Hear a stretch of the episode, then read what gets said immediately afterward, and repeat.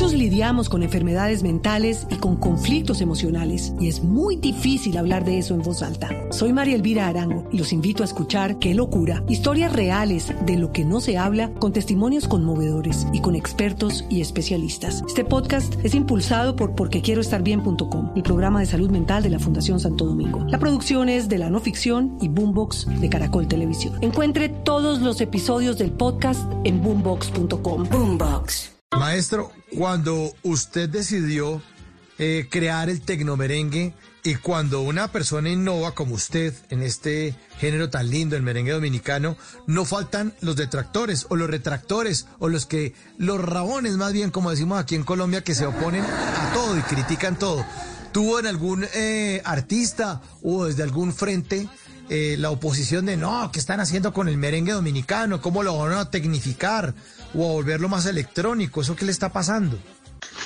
Por supuesto, yo fíjate, cuando yo, cuando yo debuté en el año 1988 con mi primera producción, en un primer concierto, recuerdo yo que fue una gran gira que se hizo en Venezuela, donde estuvo 440, Sergio Vargas, Los Hijos del Rey y Roberto Antonio.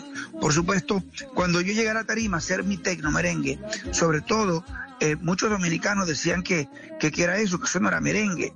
Colombia fue un país que le dio la apertura total al merengue.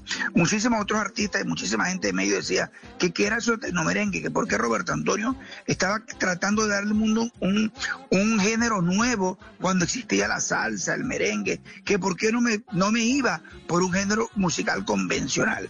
Y yo le dije precisamente que una de las cosas que, que, yo tengo como esencia de vida, que me enseñó mi papá, que es la mayor riqueza económica, pero sí una, una riqueza espiritual y de sabiduría bien grande, fue que una de las opciones que tiene que tener un ser humano para destacarse es ser diferente.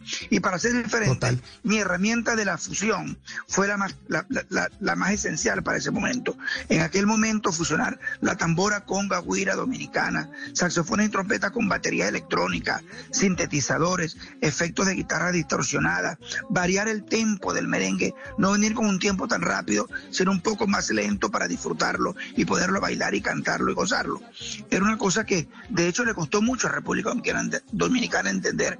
Hoy por hoy se han dado cuenta que y han dicho, wow, pero qué visión tenía Roberto Antonio en aquel momento que ni siquiera la República Dominicana, nosotros donde aquí somos la cuna del merengue, habíamos visionado esa evolución que tenía que tener el merengue.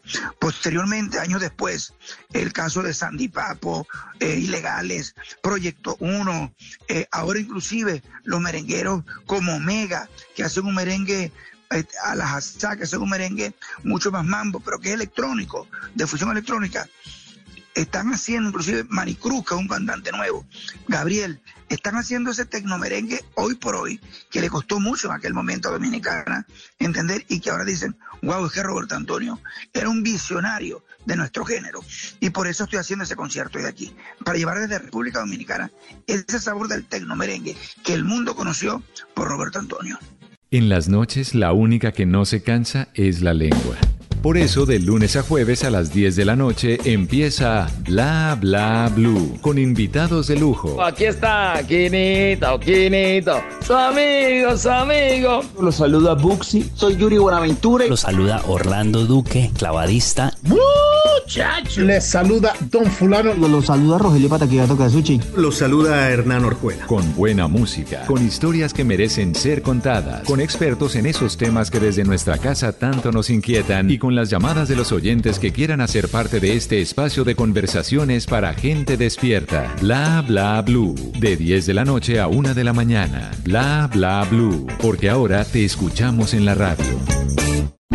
Con enfermedades mentales y con conflictos emocionales y es muy difícil hablar de eso en voz alta. Soy María Elvira Arango y los invito a escuchar Qué locura, historias reales de lo que no se habla con testimonios conmovedores y con expertos y especialistas. Este podcast es impulsado por porquequieroestarbien.com, el programa de salud mental de la Fundación Santo Domingo. La producción es de la no ficción y Boombox de Caracol Televisión. Encuentre todos los episodios del podcast en boombox.com. Boombox.